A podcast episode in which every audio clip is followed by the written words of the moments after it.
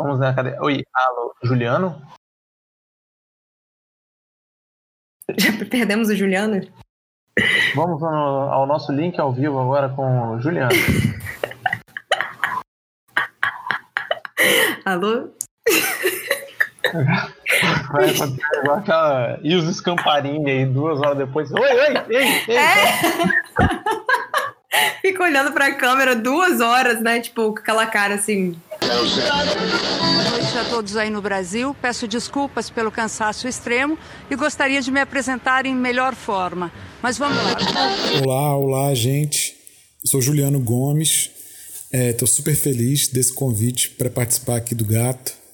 Eu sou professor e crítico de cinema. Sou capixaba, mas ninguém sabe. Essa é a minha crise.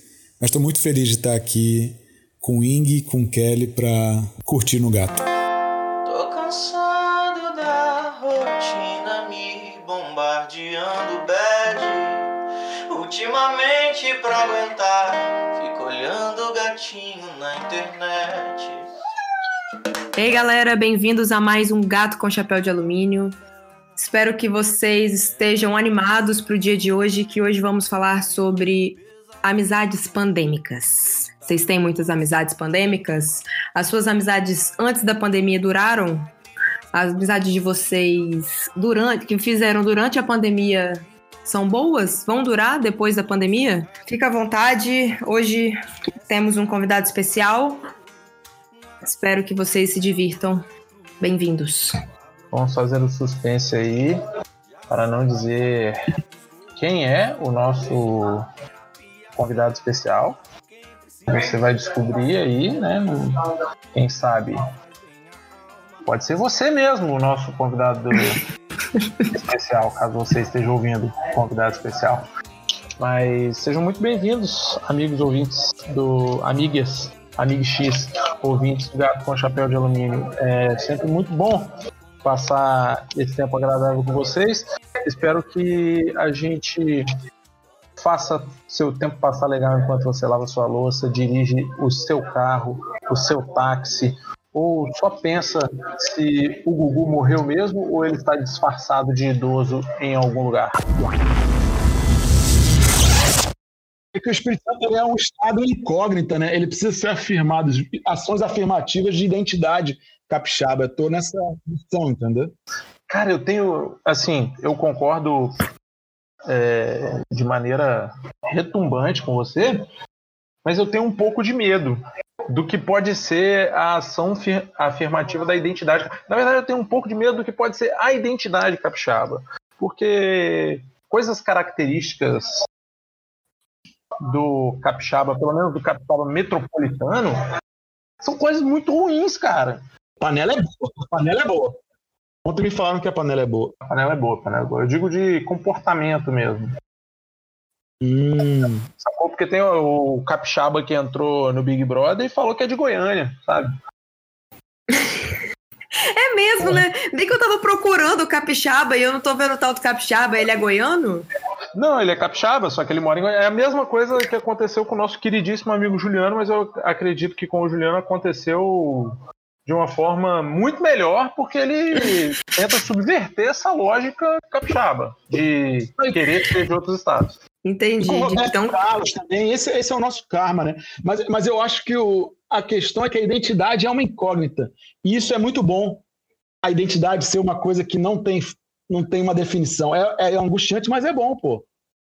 A gente está é. cercado de Bahia, Minas, Rio de Janeiro. Só tem cacique, entendeu? Para pouco índio. Nós somos o índio. E seria ótimo se reconhecer como tal, né?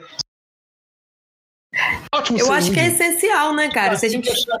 É, não, porque não adianta você querer ser uma coisa que você não é, velho. Fica feio demais também, né? Melhor você assumir o que você é, fica mais original, pelo menos. Mas quando você não é nada, isso é mais difícil, Kelly. Mas quem é que você coloca nesse lugar de nada? Nós próprios, né?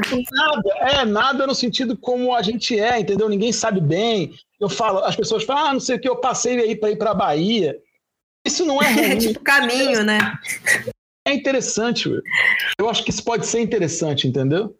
Que é uma coisa que não está pronta, entendeu? Que não tem uma reputação a zelar. Isso é bom. Cara, você tocou num ponto que, assim, você pela primeira vez esclareceu ou lançou luz sobre uma coisa que eu sempre pensei relacionada ao quê? Ao hino do Espírito Santo. Puta, você sabe? Que todo mundo fala, ah, o hino... os caras falam assim, ah, o hino do Espírito Santo é um hino derrotista, é um hino para baixo, é um hino é, e geralmente são essas pessoas que, elogiosas ao externo, ao Espírito Santo, né? O capixaba que quer ser de outro estado, que só acha que vence na vida quando vai para outro estado. Isso é, é, é, meio que essa, essa visão. E o hino, para mim, dá essa, essa percepção que você dá, do tipo. Nossos braços são fracos. São fracos que importa. Temos fé, temos crença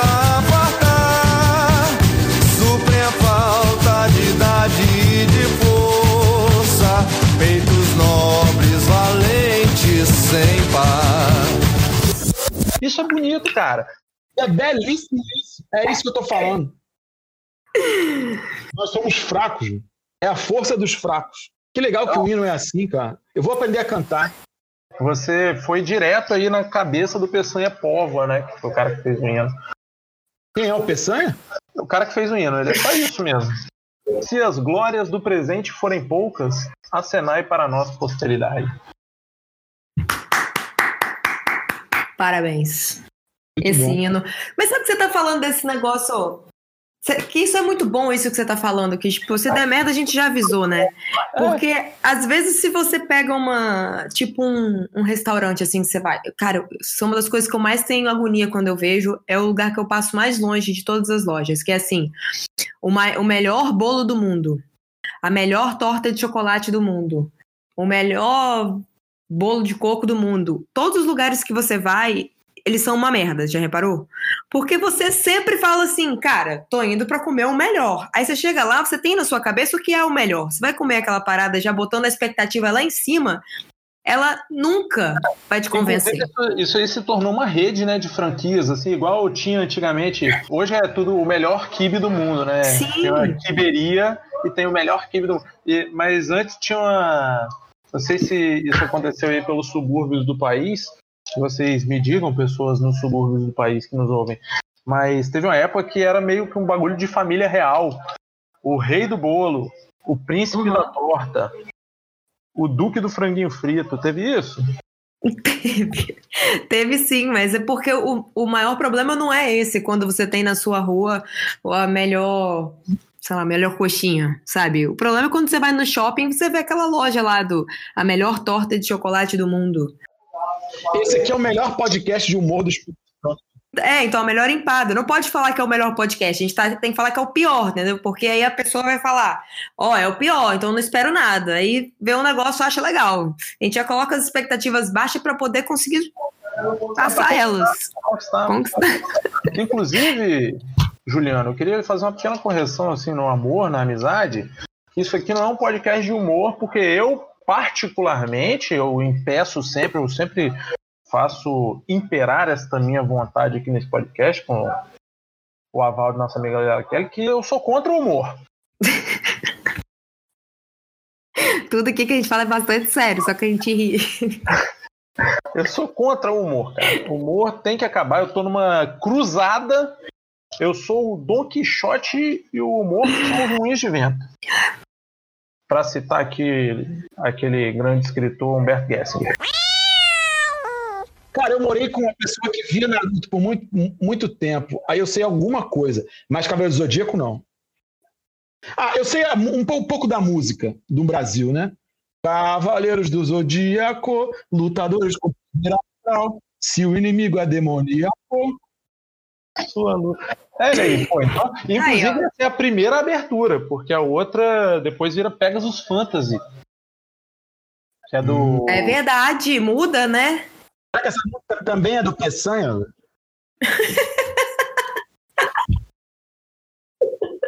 Caralho, o nome desse cara, velho, Peçanha, é muito maravilhoso, sério. Peçanha não tem cara que é, tem nome daquele cara que, tipo, ele, ele usa gravata para ir trabalhar. É amigo do Lineu Silva. Total, total. Ele trabalha na, rep- na repartição lá, velho. Será que o Peçanha é sexy? Parece uma palavra que é a antítese de ser charmoso, né? Peçanha. Parece que o cara tem um bigode e uma verruga, né? Mas o cara é mó gostosão. O Peçanha era o gatão do, do Espírito Santo do século XX, velho. Será que fazia sucesso se você ser escritor de hino antigamente? Pô, igual o povo fala hoje, que hino. O Peçanha tava na frente. Por causa da Maria Mole? Coitada, É, eu mas é culpa da Maria. Qual qual é o problema dela?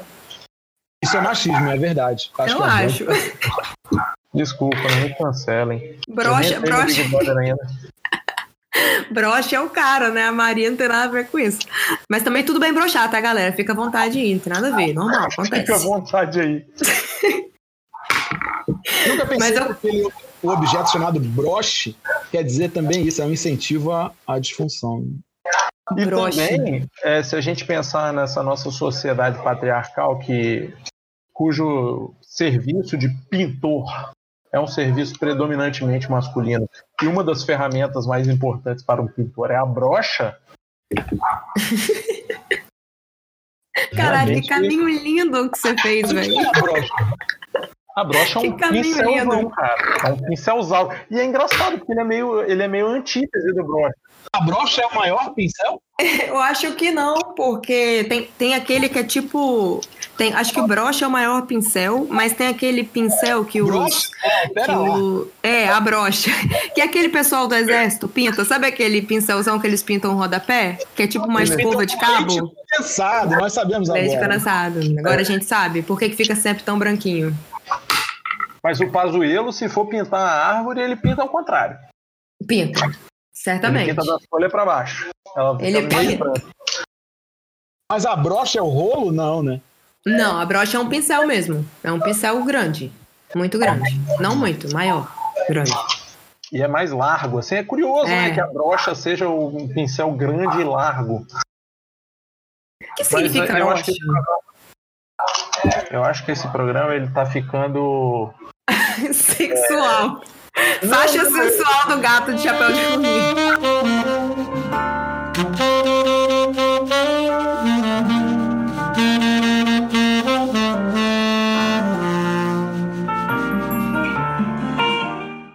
que é bom a gente deixar o, o programa brocha friendly e corno friendly, como a gente já, Já anunciou. já anunciou. É o? Gato com Chapéu de Alumínio é um programa totalmente corno friendly. Que beleza. Eu acho esse um... Isso tem tudo a ver. O que a gente estava falando, inclusive, lá do hino do Espírito Santo. É um link com. O corno, ele é. Não, mas deu errado ao mesmo tempo. E é belíssimo, estamos todos vivos. E um dia nós seremos o, o outro. Eu acho que o corno deu certo. O corno deu certo. Claro que deu certo, claro que deu certo. Não deu nada errado, tá tudo Porra, certo. é, um, é um projeto já pronto, né? Assim, ele tipo, não tem. É, é a evolução, é o, o próximo passo do ser humano. É o Homo cornos, né? É o destino inexorável de todos nós, né? Eu já sou, não é mais meu destino, é a minha verdade. Já é vivência, né? Já Ai, é todo mundo aqui já foi corno, gente. Não dá, não tem por que negar, né? Todo mundo aqui É já meu- foi corno um dia. É igual aqueles programas que a gente via antigamente, tipo assim, Gugu Liberato, Raul Gil. Aí via, tipo, um, um cara que ia faz- prestar um depoimento. Era, tipo, numa vilazinha pequena, tipo Itaúnas. Aí colocava o cara só de costas, não mudava a voz dele nem nada. Tipo, ninguém vai reconhecer o cara, né? Era muito inacreditável. Eu sempre ficava assim, mas, gente, eu, eu, se, eu, se eu vir esse cara, acho que eu reconheço ele na rua e eu acho muito doido. O- Nem sei porque eu tô falando isso. tatuagem escrito Sidney, eu te amo no pescoço, né? Ninguém vai saber quem é. Vocês têm muitos inimigos? Ou vocês não têm inimigos, são que vocês saibam? Eu tive que parar pra pensar. Eu, eu, eu ia botar no dicionário só a definição do que é inimigo, velho. Que é contrário, adverso, hostil. Eu sou isso. Então você é o inimigo, né, cara? É porque eu vivo querendo ser do contra dos outros desde criança, ah, nas conversas, sabe? Do contra é aquele personagem do Maurício de Souza, né? de Souza. E Mas é você sempre, você sempre foi assim, Juliano? De ser essa pessoa. Porque o Wing, você não conhece ele pessoalmente. Ele é uma pessoa que você encontra com ele, você fica um pouco com medo de falar com ele. Porque ele é o inimigo. Não, eu conflito comigo mesmo, porque é uma, eu não tô sentindo aquilo, mas a cara está. O que, que eu faço, mamãe? Ao contrário das pessoas que estão sentindo aquilo e a cara não está. Que tem essas também. Tem, tem isso aí. Essa Muito mais, acho que é mais comum, inclusive. Mas eu sou escravo da minha face, velho. Mas eu não tenho inimizade, porque a inimizade, ô Leila, Kelly, a gente precisa manter. A inimizade, a inimizade é um compromisso. amizades pandêmicas, né?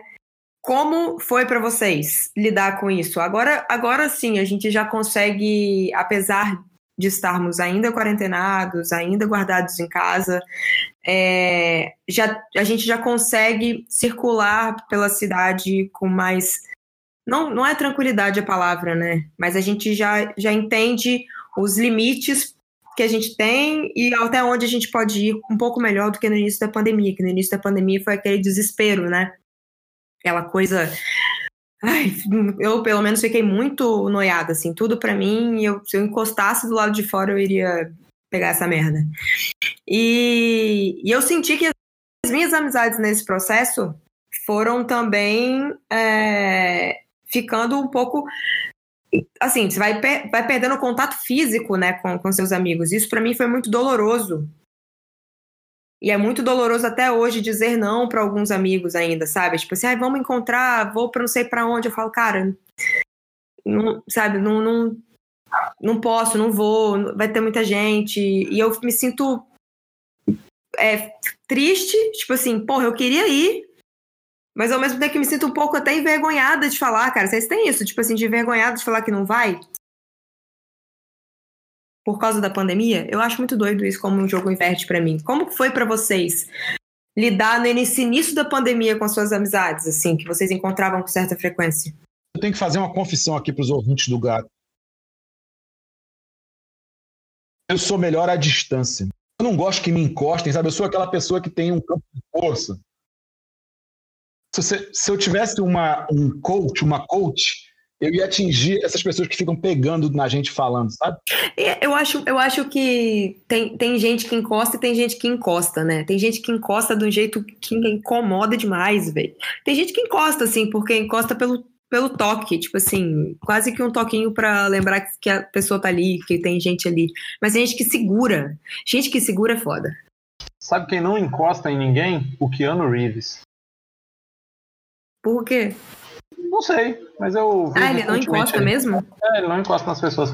Eu vi, é, eu acho que eu tava vendo na real numa dessas postagens a respeito de educação e homens desconstruídos, que o Keanu Reeves, quando as pessoas, quando mulheres pedem pra tirar foto com ele, principalmente, ele não encosta, assim, tira foto sem encostar, respeitando o espaço pessoal de cada pessoa. Porque Oh, o que Keanu doido. É a melhor pessoa que existe no mundo. Ele é muito maravilhoso, eu adoro ele também. E o Wing Costa? O que o Wing faz geralmente, falando de mim na terceira pessoa tal qual ele, Edson, é, o que o Wing mais faz é posta. Geralmente o Wing posta. O Wing posta. Aliás, Juliano, fazer a propaganda aqui do, da, da, da newsletter do Wing Costa, que é maravilhoso, que se chama, inclusive, Wing Posta. Toda semana ele manda uns, uns textos muito maravilhosos. Eu também vou fazer merchandising.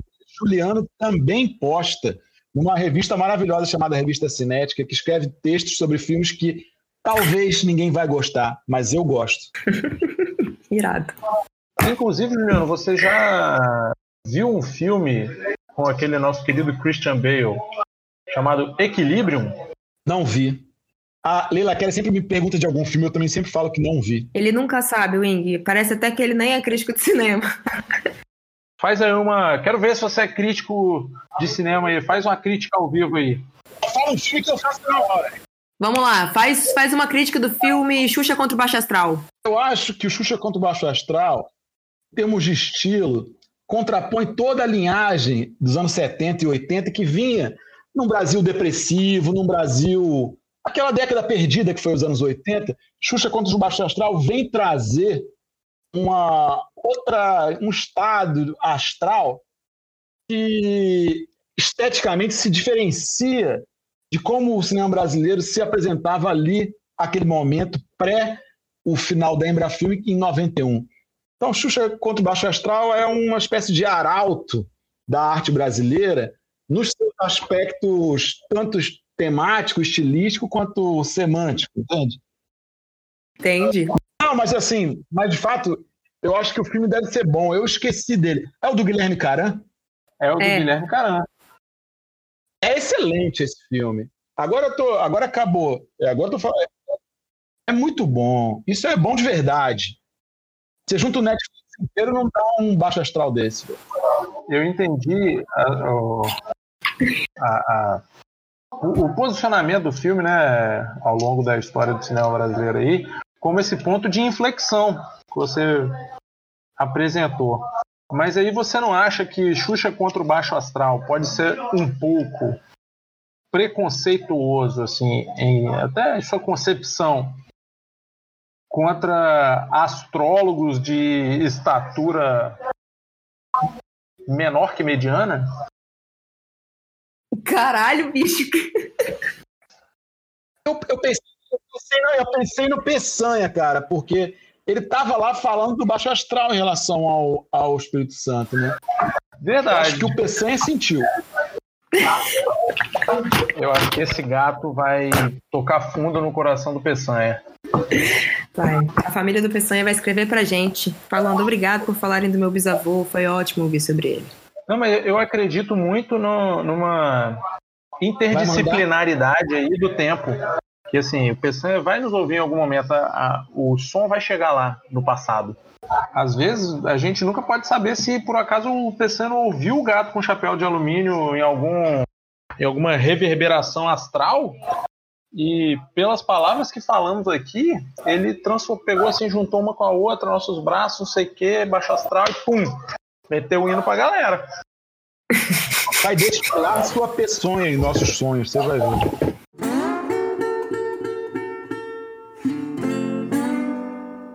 Ai, Eita, desculpa. Leila Kelly não tem um programa que ela não se fode.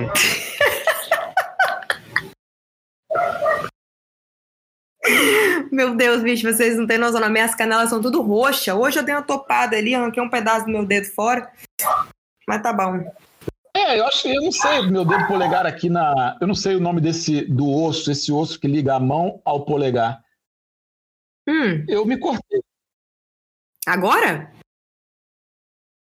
É, eu não sei, tá sangrando.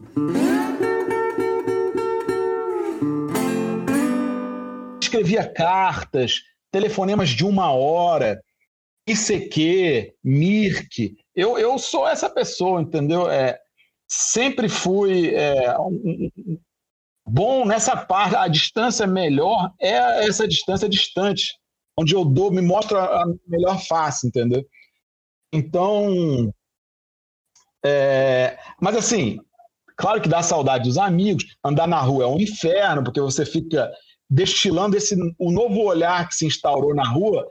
Quando você está de máscara para as pessoas sem máscara, é um tipo de ódio que tem que se resumir na expressão do olhar, porque é a única coisa que está para fora da máscara. Isso é, é, de fato uma marca do nosso tempo histórico. que eu acho que É é, isso importante mesmo, remarcar aqui nesse momento. Quem tem botox se fudeu um pouco, né? Hum, aí, conseguiu traduzir muito isso aí foi aquele artista. Leila Kelly vai saber melhor que eu a respeito do artista, chamado Alexandre Cabanel.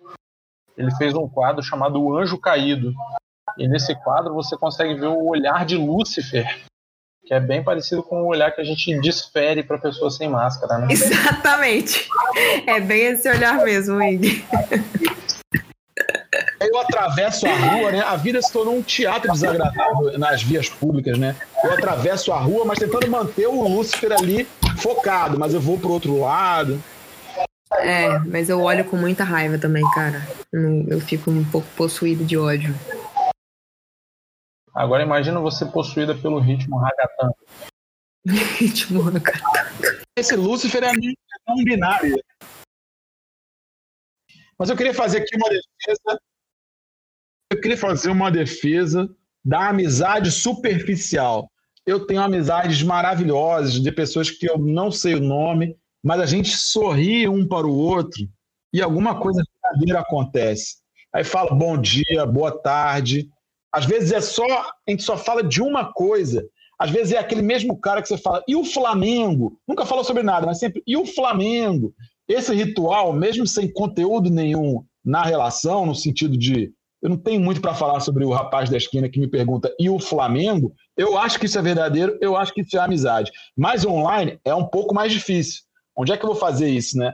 Eu acho que o, o problema do online é o problema do conteúdo, né? Você precisa desenvolver, porque só perguntar do Flamengo fica parecendo que é tipo, tá, tipo, parece que precisa demais, né? Porque precisa de fato, porque você não passa, você não passa por essa pessoa, você vai ao encontro dela sabe? Quando você escreve, tipo, num chat, sei lá, você chama lá no, no inbox do, do Instagram, você responde alguma coisa do, do story dessa pessoa, você vai ao encontro dela, você chama ela para conversar. É diferente do passar na rua e tipo, oi, que seria mais ou menos mandar um coraçãozinho no story, entendeu? A pessoa não se sente na obrigação de responder ou continuar uma conversa. Aquilo é um aceno de rua. Pode crer. Eu, eu entendi a virtualização da, das escalas de amizade. Gostei. Tinha que rolar o. Tinha que rolar o chat. Tinha que rolar o chat roulette das amizades, né? Você pegar 40 amigos e ficar ali se, alguma aleatoriedade, né? A suruba da amizade, né? Não, mas que pudesse virar na escola e encontrar alguém sem querer. A minha questão é, como ele, falou, essa coisa você vai lá ativamente falar com alguém. E, e, e esbarrar com alguém é bom demais, né? Como é que eu vou esbarrar online? Tá aí um tema. Então vamos lá, agora, Juliana, a gente tem um novo quadro para os nossos convidados que é o seguinte: é o fio da meada. O fio da miada. Vou falar de novo. Então... agora, Juliana, você tem que entender que você vai inaugurar um quadro que a gente está criando aqui no gato, que é o fio da miada. Eu vou fazer perguntas tipo a. Como é que é o nome dela, Wing? Marília, Marília Gabriel. Bate bola, jogo rápido. Isso, e aqui Marília é o fio da meada. Então, eu vou te fazer. São rápidas as perguntas, beleza? Mas tem que responder com agilidade. Vamos lá. Mas eu vou lá. Então. Conte comigo. Realizar seu maior sonho ou resolver seu maior arrependimento? Ah, sonho. Tem que ser errar.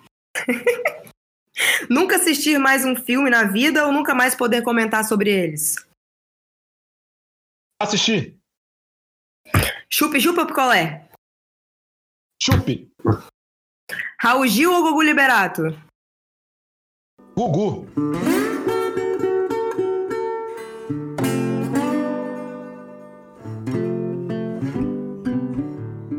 Estamos acabando este programa. Muito obrigado pela sua participação, queridíssimo Juliano. Eu fiquei muito feliz, cara, de conversar com você dessa maneira completamente esquizofrênica. Foi um prazer para mim também. Ó, eu fiquei. Eu acho que já que a gente falou sobre amizades pandêmicas, né? É, Juliano é um cara que eu me aproximei mais na pandemia. Ele é um, um amigo de infância do Caio e a gente se conheceu brevemente e ele acabou virando um amigo pandêmico. E. É verdade. Aí o exemplo. Queria agradecer então sua presença, seu, sua, sua audiência, porque ele é um ouvinte do gato. E também a presença aqui hoje como convidado e disposição. Tá perdendo o jogo do Flamengo, tristíssimo, mas tá aqui com a gente. E o que, que eu ia falar mais? Eu ia falar outra coisa. Foi. Eu adorei mesmo o convite. Muito obrigada. É uma, é, mas, ah, isso que eu ia falar, tipo, essa coisa de pandemia, né? Porque tem isso, a gente se encontra online e às vezes o contato fica travado, né? Que a gente gastou um bom tempo tentando se falar. Né? A gente quase desistiu. E que bom Sim. que a gente não desistiu. A gente tem um som aqui, tem o nosso programa hoje. Espero que os nossos ouvintes tenham curtido assim como eu curti. Sempre um grande prazer estar com meu parceiraço Wing. E ainda mais prazeroso ter você aqui comigo, Juliano, com a gente. Espero que os nossos ouvintes tenham gostado. Um beijo e até a próxima. Suas considerações, por favor, Juliano.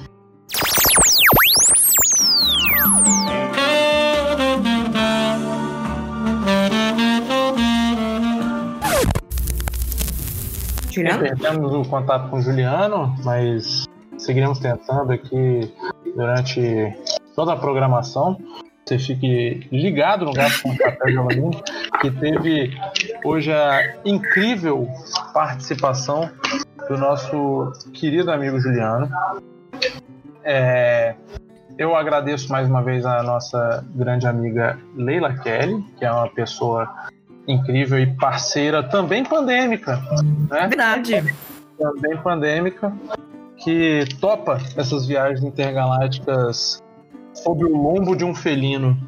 É muito bom poder estar com vocês e brincar com vocês, já que lembramos do sucesso da Xuxa. E queria dizer para vocês que se vocês gostarem do Gato com Chapéu de Alumínio, se vocês chegaram até aqui, eu acho que vocês gostam. Se você chegou desavisado, muito, seja muito bem-vindo. É, faça a consideração de espalhar o miado por aí. É, compartilhe, mande para alguém, mande para sua amizade pandêmica, para que a gente possa chegar a mais lares através das ondas do seu rádio. O Gato com Chapéu de Alumínio é um programa produzido por Leila Kelly Wing Costa, gravado de nossas casas e editado por Wing Costa. A música de abertura se chama Gatinho na Internet, do artista capixaba André Prando. Muito obrigado pela sua audiência.